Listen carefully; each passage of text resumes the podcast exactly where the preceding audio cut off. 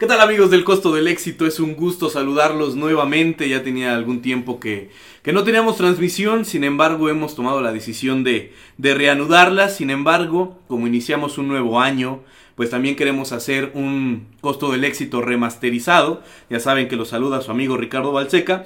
Pero lo interesante, lo novedoso de esta nueva, de esta nueva temporada va a ser que no estaré solo. Ya no estoy solo por fin. Ya se consiguió pareja. ¡Vamos! Ya no estamos solos, muchachos. ¡Se logró! ¡2023! Bueno, ya lo escucharon, el flamante Adriancito Núñez. Gracias por acompañarnos en este proyecto. Espero que te sientas como en casa, que sea parte de ti. Y bueno, para la gente que nos escucha, pues, pues dales unas palabras para que te conozcan. Pues mira, yo soy aquí este, Adrián Núñez, me presento ante todos ustedes. Eh, soy este, nuevo en esto de la.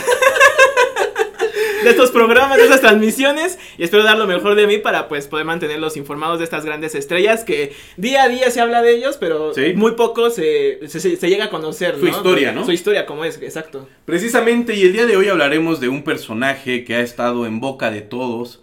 Podrá gustarles el deporte, podrá no gustarles el fútbol, pero una persona tan icónica como lo fue Edson Arantes du Nascimento, mejor conocido como Pelé, es un hombre que trascendió en todos los aspectos de la vida, ¿no? Yo creo que en- yo creo que tú todavía no conocías el fútbol, pero ya conocías a Pelé, Sí, ¿no? o sea, ya, ya naces con la idea de que, ah, sí, este es Pelé, ya, Eh. ya, ya sé que va al fútbol, pero o sea, es impresionante cómo trascendió este gran personaje en el deporte y en, otros, en otras ramas de, de la farándula, por así decirlo. Claro, y, y lo dices bien, porque no solo trascendió en el fútbol, o sea, es conocido en el deporte mundial. O sea, tiene fotos con personajes, como tú mencionas, que son actores, cantantes. eh, Checo Pérez tiene una Sí, foto claro. con, con, este, con Pelé.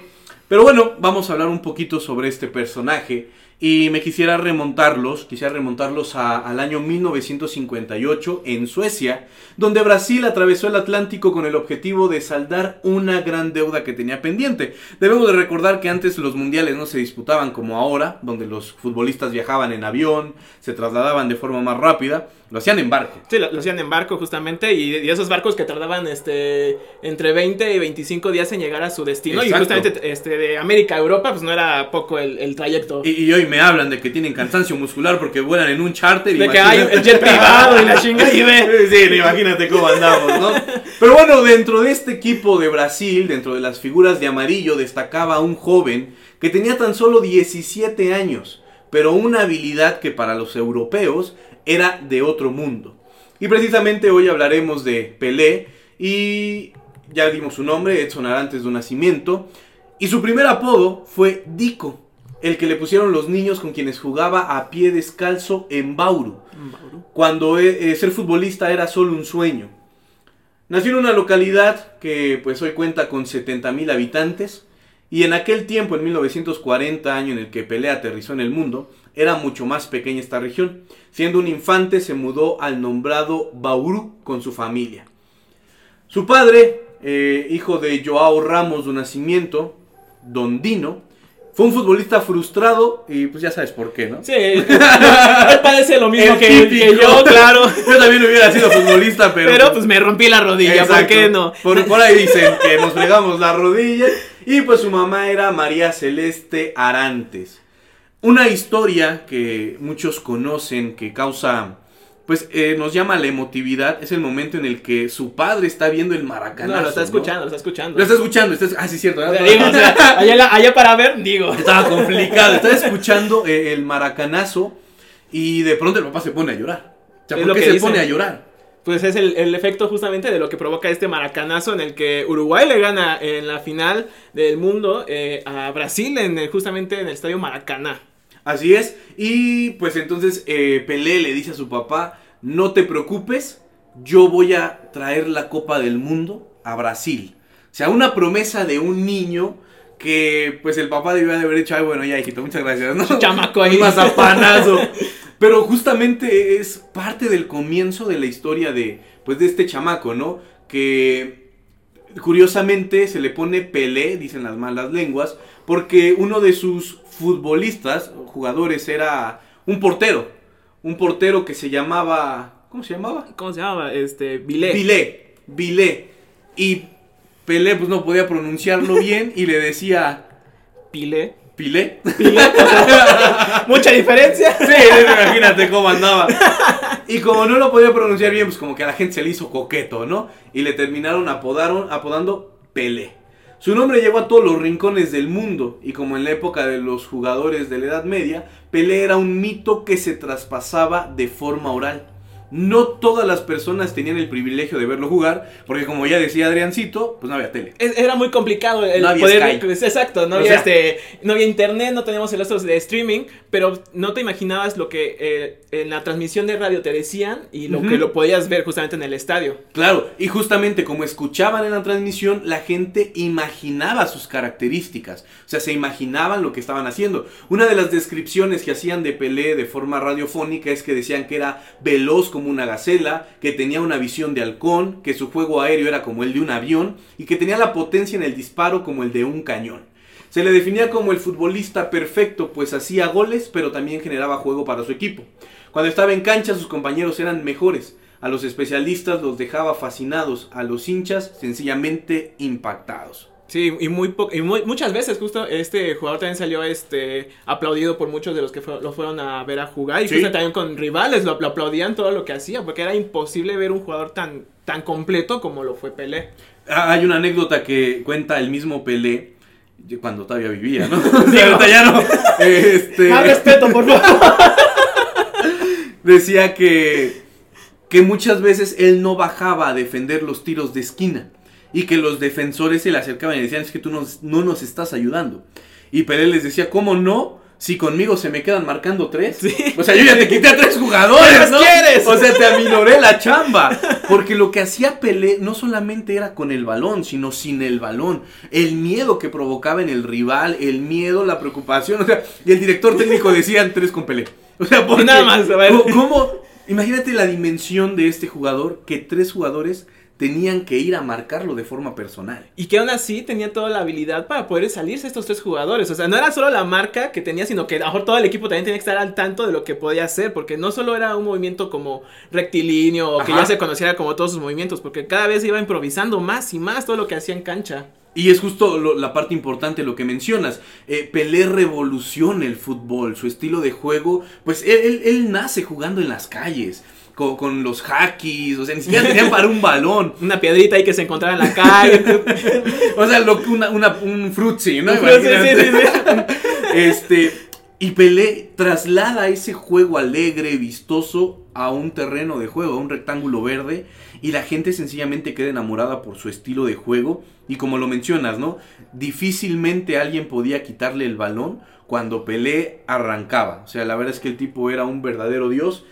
Y bueno, eh, después de debutar con el equipo de los Santos, eh, tiene un, un comienzo bastante interesante a través de los mundiales. Y bien amigos, si ustedes quieren saber qué ha hecho Pelé en los mundiales, no se despeguen, vamos a ir a un pequeño corte comercial. Sin embargo, al regresar estaremos hablando de la trayectoria de Pelé en los mundiales. Hay mucha gente que lo admira, hay mucha gente que considera que Pelé es el máximo ganador de mundiales, sin embargo, hay algunos datos interesantes que muchas personas desconocen. Así que no se despeguen, vamos a un pequeño corte comercial, esto es el costo del éxito.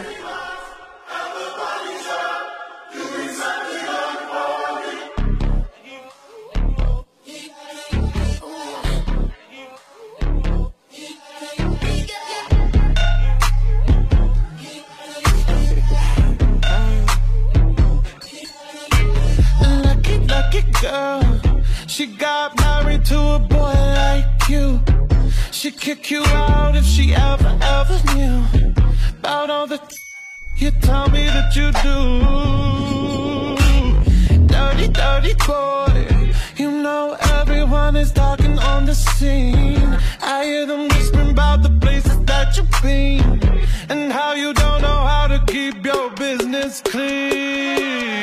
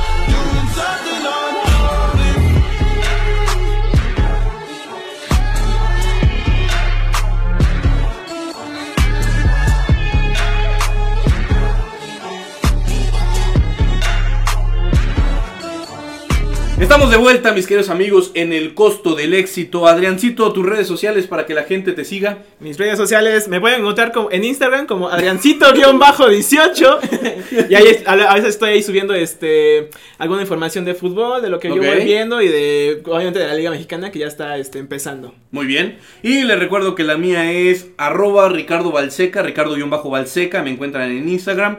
Pues yo no subo cosas de fútbol, pero pues me pueden ver a mí, ¿no? pero yo sí salgo bailando. entonces- Ahí en TikTok. Exactamente. Eh, hablábamos un poco de la vida de Pelé, un jugador que debuta en el equipo de los Santos. Sin embargo, su mayor relevancia le encuentra en los mundiales, donde debuta muy joven. O sea, a los Sí. 17 años, eh, Pelé ya estaba jugando para una selección. Yo no sé si recuerdas a algún mexicano que haya hecho eso. No, en la vida. En la vida. Ahora, el que más se le acerca tal vez sea este Andrés Guardado, que sale este justamente de Atlas. Ajá. Y que ni había estado de- eh, jugando con la selección mexicana y se lo lleva este Ricardo Lavolpe para el Mundial de 2006. Podría ser el que más se le acerca. Pero de ahí en fuera, o sea, alguno más este joven como tal. en- Porque en la Pelé debuta con la selección mayor. Sí, sí, sí. O sea, hay jugadores que pues por su edad entran en las diferentes categorías, ¿no? Sí, Pero. Pelé ya entra directamente con, con la selección mayor. Pero es interesante recalcar que no fue el primer ídolo brasileño, pero sí el que más popularidad atrajo. Desde que debutó en el Mundial de 1958, en el tercer partido de la fase de grupos, no hubo futbolero de la época que no supiera quién era Pelé. El fenómeno traspasó fronteras, barreras por todas partes, pues en Brasil ya tenía estatus de promesa. Y antes de cumplir 16 convertía sus primeros goles. Por ahí me parece que tienes un dato de cuántos goles terminó anotando en toda su vida, ¿no? Su- Toda su vida fueron un poquito más de 1200 goles. que fue 1200 goles. En toda su vida, imagínate esa cantidad de goles. Y en el en su trayecto como futbolista, que fueron como unos este, 16, 17 años. Entonces fue, es una cantidad impresionante a lo que él, él jugó. Decían que Pelé tiene más goles que partidos disputados. Sí. Porque decían que Pelé podía hacer entre 2 y 3 goles por encuentro. O sea, casi lo que yo hago en la liga de. Pero bueno, antes de cumplir 16, eh, convertía sus primeros goles y por esta razón lo llevaron a la cita mundialista siendo menor de edad. Por eso no lo bajaron de la convocatoria pese a tener un problema en su rodilla. O sea, parecía que la historia con el papá se estaba Se, puede- se puede repetir justamente, pero, este alcanzó a, disputar el tercer partido de, de este mundial. Y justamente debuta eh, en este mundial y termina anotando un gol. O sea, es un gol bastante bueno, ¿no? Era, era el prodigio de esta, de, esta, de esta selección brasileña y muchos estaban confiando en que podía dar este salto de, de importancia en, en esta selección brasileña. Y que Brasil ya tenía una deuda. O sea, Brasil ya tenía que ganar este mundial, ¿no? Sí, después de lo del maracanazo ya esperaba que tuviera esta, esta selección La revancha. importante, exacto. Claro. En Suecia se ausentó por los primeros dos partidos, por una lesión precisamente en la rodilla. Pero después su estreno ante la Unión Soviética fue magistral, pues en el cierre de la fase grupal comenzó con una escalada que no tendría fin hasta el día de su despedida. En 1959 comenzó a salir de gira con Los Santos, que fue su club de origen. Recorrió nada más y nada menos 14 países, entre los cuales llegó a México. O sea, güey, Pelé llega a Afortunados México. somos. Pues los que lo vieron, digo, tú ya no estábamos. Ahí de la época de mi abuelo, pues lo, lo vivieron, ¿no? Pero por ahí tenías un dato interesante, porque juega en un cuadrangular con un equipo mexicano. Sí, justamente, o sea, juega con este el Gallos de Jalisco, Ajá. eh, el equipo que estaba justamente en un cuadrangular con, con las Chivas y que justamente pudo haber llegado a este club de las Chivas disputa- disputando un partido, pero no se dio porque las Chivas perdieron el primer partido de este cuadrangular y avanzó justamente el equipo de los Gallos. Y que también Pelé quería jugar eh, de forma profesional en, En Guadalajara. México, Guada- exactamente. porque sabía que la importancia del equipo que era este Chivas la en ese relevancia que tenía, claro. Pero ¿por qué no juega en Guadalajara? ¿Por qué no juega? Pues obviamente ya saben la que la tradición mexicana de que Maldita nadie sea. Nadie tiene que ser este extranjero, Extranjero. jugando en el, en el club de las Chivas, pero pues aceptan peruanos, Pe- ¿no? Pero ahorita tenemos a Ormeño, ¿no? Pero Ormeño está guapo, entonces Está guapillo. Por ahí trae un mostacho que tú dices bárbaro, ¿no? Pero bueno, eh, Pelé era la estrella y el motivo por el cual los estadios se llenaban. En sus primeros años de carrera, temporada tras temporada, Pelé tenía más goles que partidos jugados. Hacía de 2 a 3 goles por encuentro. Fue uno de los primeros futbolistas globalizados, un fenómeno que para ese tiempo gozaba Alfredo Di Stéfano. Sin embargo, Pelé logró sin jugar jamás, logró esta osadía sin jugar en un equipo europeo. Y, y aquí es donde me salta a mí la pregunta y nuestros radioescuchas, amigos que nos escuchan, eh, podrían darnos su, su opinión. Coméntenos, por favor. Exacto. ¿Por qué Pelé es considerado el mejor si no salió, de, salió a Europa? O sea, siempre jugó en, en Brasil y termina su carrera en, en Estados, Estados Unidos. Unidos. Entonces, pues, ¿tú qué opinas, Adriancito? ¿Por qué es el mejor si no llegó a Europa? Pues mira, yo digo mucho que también depende de cómo hagas un mundial. Y creo que aquí este, estaba sobradísimo en esa época de Pelé al Sí. enfrentarse a muchos equipos que eran europeos y aún así él arrasaba con estos equipos. O sea, él sabía cómo eh, encararlos, sabía este, pues aprovechar esa oportunidad que tenía de que no era tan conocido en Europa y pues podía hacer esas, eh, ¿cómo decirlo? Esas fintas, esas habilidades que claro. tenía para pues impresionarlos, juego, claro. Entonces yo digo que en, cas- en parte sí tiene como gran peso lo que hizo, pero sí me hubiera gustado como el conocer qué hubiera pasado En si se hubiera ido a. Europa. Claro, sus números personales eran increíbles, pero grupalmente también lo consiguió todo. Seis veces el Brasileirao, dos Libertadores y siempre acompañados de la Intercontinental e incontables campeonatos paulistas. En total fueron 20 títulos con el equipo de Santos. Estamos hablando que hizo una carrera brutal con este equipo. Impresionante.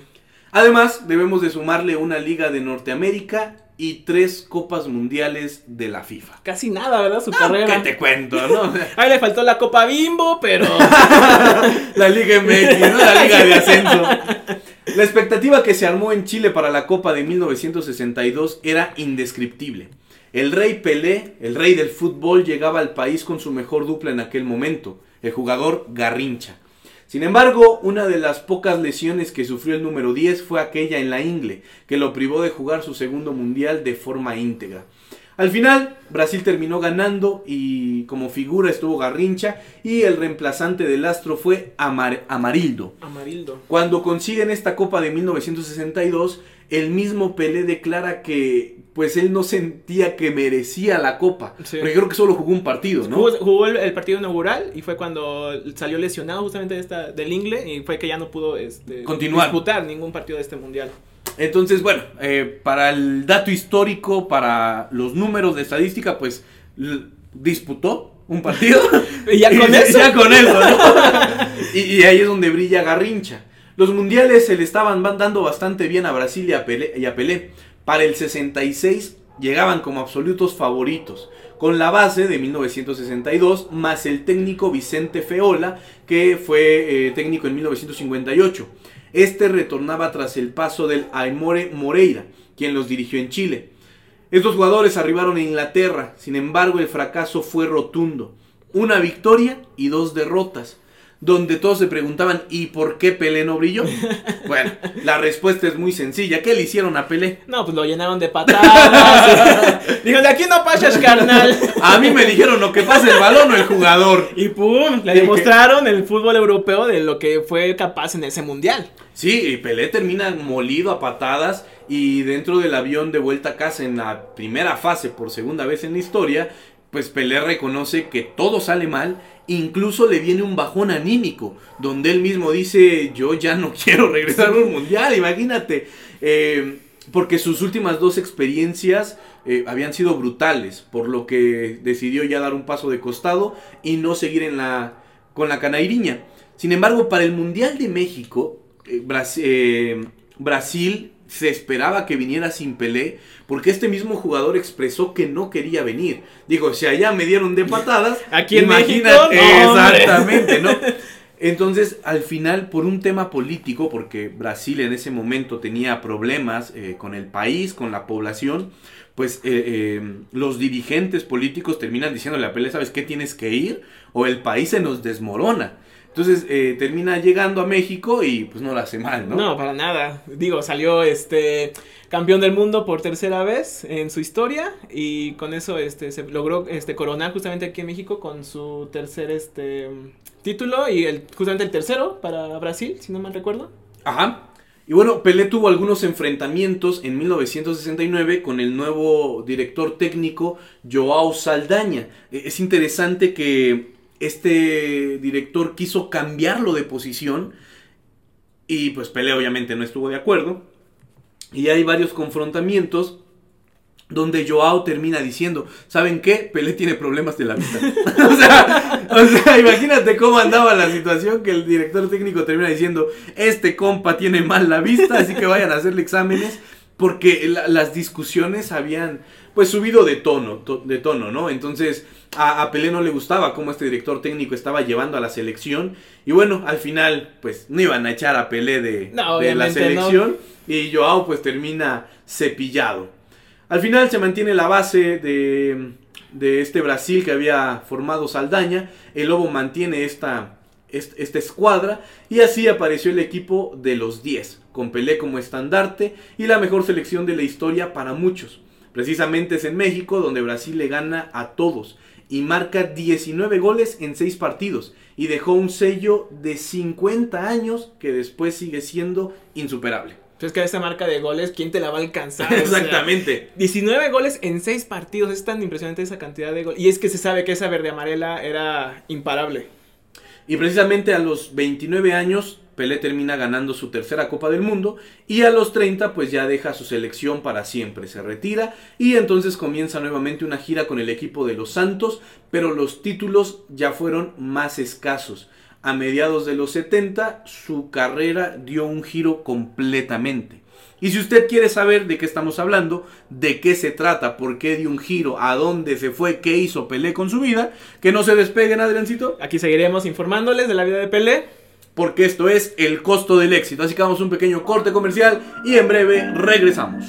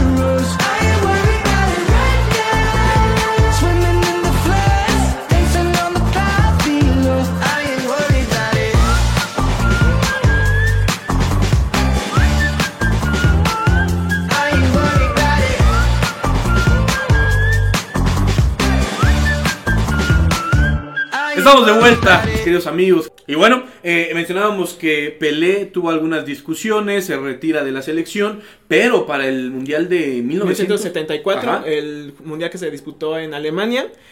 De hecho, el gobierno, o más bien la selección, sí lo quería llevar justamente a llevar este, a, a- a disputar esta Copa del Mundo. Porque sabían del peso también todavía de que tenía Pelé en, Claro. esos, en esos tiempos. Pero él se negó rotundamente, ya que él estaba infeliz con la situación del país. Él no se sentía cómodo con lo que estaba viviendo en Brasil. Y reveló que estaba- estaría en contra de la dictadura brasileña. Así que bueno, eh, termina retirándose Pelé de la selección, pero lo hace habiendo ganado pues cosas importantes, ¿no? Dejando un legado bastante bueno y al final eh, decide irse a Estados Unidos. ¿Por qué se ve a Estados Unidos? Es, es un dato interesante, ¿no?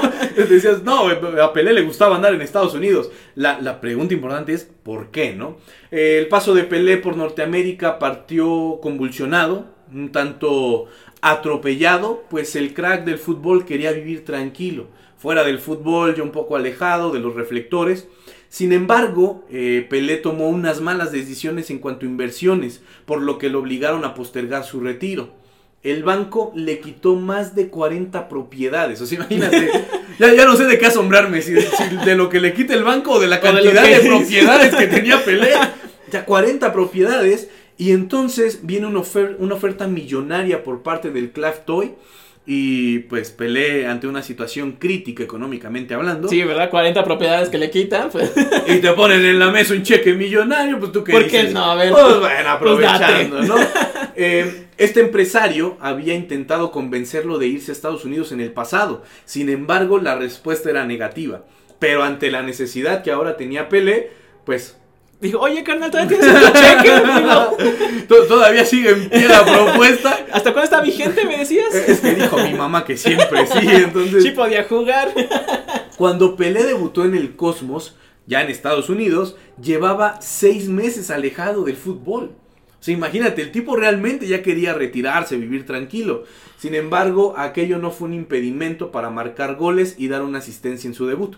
Su presencia provocó que el, el Cosmos llevase el doble de gente a los estadios. O sea, básicamente lo que sucedió con Dani Alves con Justamente, Pumas. sí, o sea, empezó a llenar el estadio universitario de este Dani Alves. Y ahorita, por ejemplo, con Pelé, conociendo esta historia, o sea, realmente él fue el estandarte del fútbol Claro. en Estados Unidos. y mundial, o sea, porque no solamente impactó a, a Estados Unidos, sino que también eh, otros jugadores de talla internacional decidieron irse al país del norte a terminar su carrera. Claro, fue, fue la gran oportunidad que muchos jugadores tuvieron a partir de que este Pelé se fue a, Nueva York. Y le vieron la cartera y dijeron, ¿Por qué no?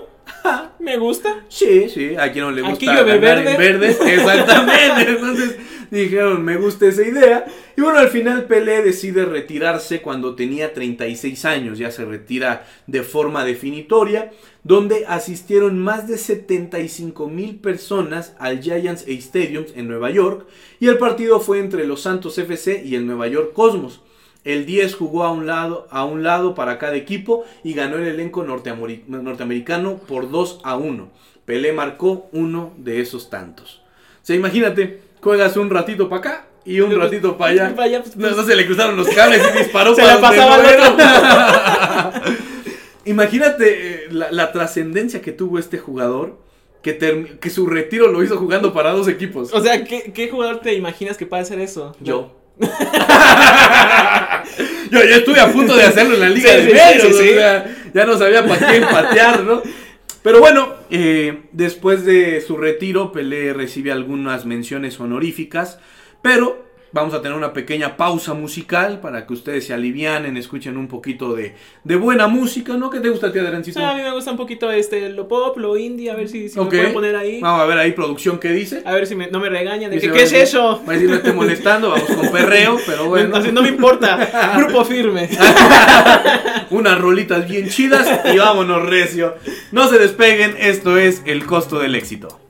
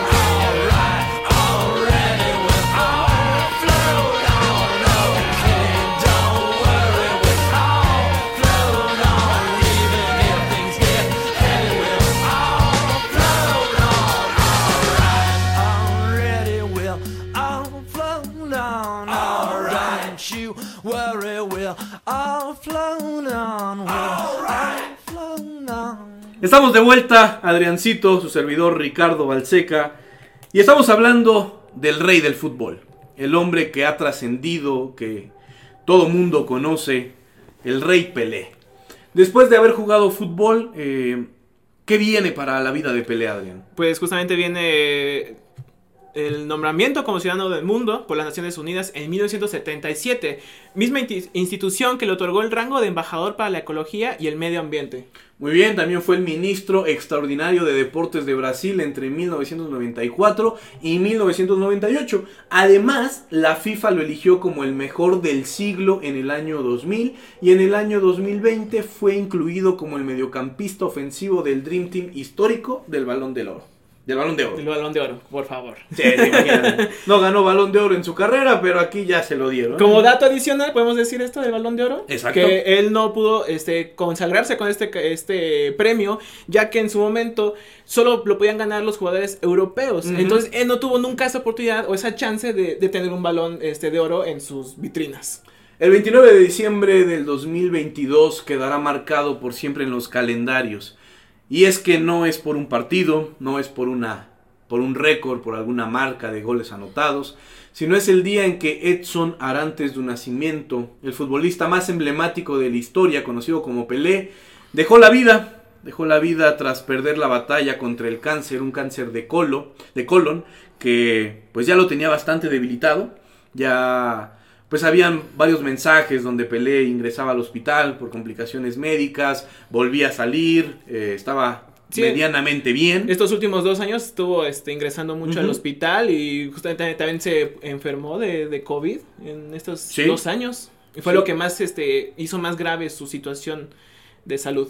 A los 82 años de edad termina la vida de Pelé a causa de este cáncer de colon y la noticia fue dada a conocer por su hija Kelly, quien escribe, todo lo que somos es gracias a ti, te amamos infinitamente, descansa en paz. palabras muy fuertes de su hija y que tiene muchísima razón. Realmente creo que no conoceríamos lo que es el fútbol como lo es ahora sin una figura como, como Pelé. Así es. Y bueno, parece que la familia era muy amante de decir frases.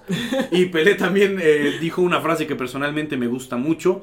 Y queremos compartírselas aludiendo ¿no? a esta cuestión de el costo del éxito. Donde sabemos que Pelé tuvo pues momentos complicados, como cuando quiso ya retirarse de la selección de forma prematura, cuando vivió situaciones complicadas en, en- en Brasil por lo que sucedía en el gobierno, etcétera. Sin embargo, Pelé termina diciendo, el éxito no es un accidente, es trabajo duro, perseverancia, aprendizaje, estudio, sacrificio y sobre todo amor por lo que estás haciendo o aprendiendo a hacer. Y me parece, Adriancito, gente que nos escucha, que qué mejor manera de iniciar este año que recordando al Rey Pelé y recordando esta frase. O sea, que este 2023 puede estar marcado por el trabajo, por la perseverancia, por el aprendizaje, por el estudio, por el sacrificio y por el amor a lo que estamos haciendo. Así es. Eh, recordar mucho que también era un, un hombre muy disciplinado, era muy consta- de mucha constancia en su, en su fútbol. Y fue lo que él demostraba cada vez que quería entrar al, al- al campo. Sí. Que pues fuera como que, ok, puedo innovar, puedo hacerlo mejor, puedo hacerlo mejor cada día. Y fue lo que fuimos viendo este, en cada partido de este gran jugador. Así es, así que mis queridos amigos del costo del éxito que nos están escuchando, creo que esta frase vale oro, vale oro por el contexto en el que estamos. Propósitos de año nuevo, ¿cuál es tu propósito, Adrián? Mi propósito de año nuevo pues, es ser disciplinado, justamente. Aprovechando. Aprovechando aquí, pues es que realmente me hace falta mucha disciplina, pues quiero este sacar aquí el provecho de esta, de esta situación también, de esta frase. Y pues, ¿por qué no? Ser más constante en, en lo que estoy haciendo. Precisamente, bueno, el mío sería llenarme de experiencia. eh, siempre se aprenden cosas nuevas. Echar a perder, equivocarnos, pero pues al final con esa visión de que todo error puede culminar en aprendizaje, ¿no? Así es. Entonces, ah, en el costo del éxito queremos desearles el mejor año, que sea un año de bendiciones, de crecimiento, que venga lo mejor para ustedes. Y bueno, nos despedimos con la frase de eh, el Rey Pelé. El éxito no es un accidente. Es trabajo duro, perseverancia, aprendizaje, estudio, sacrificio y sobre todo amor por lo que estás haciendo o aprendiendo a hacer. Nosotros fuimos Adriancito Núñez y Ricardo Alseca y nos vemos en el próximo programa. Un gusto a todos.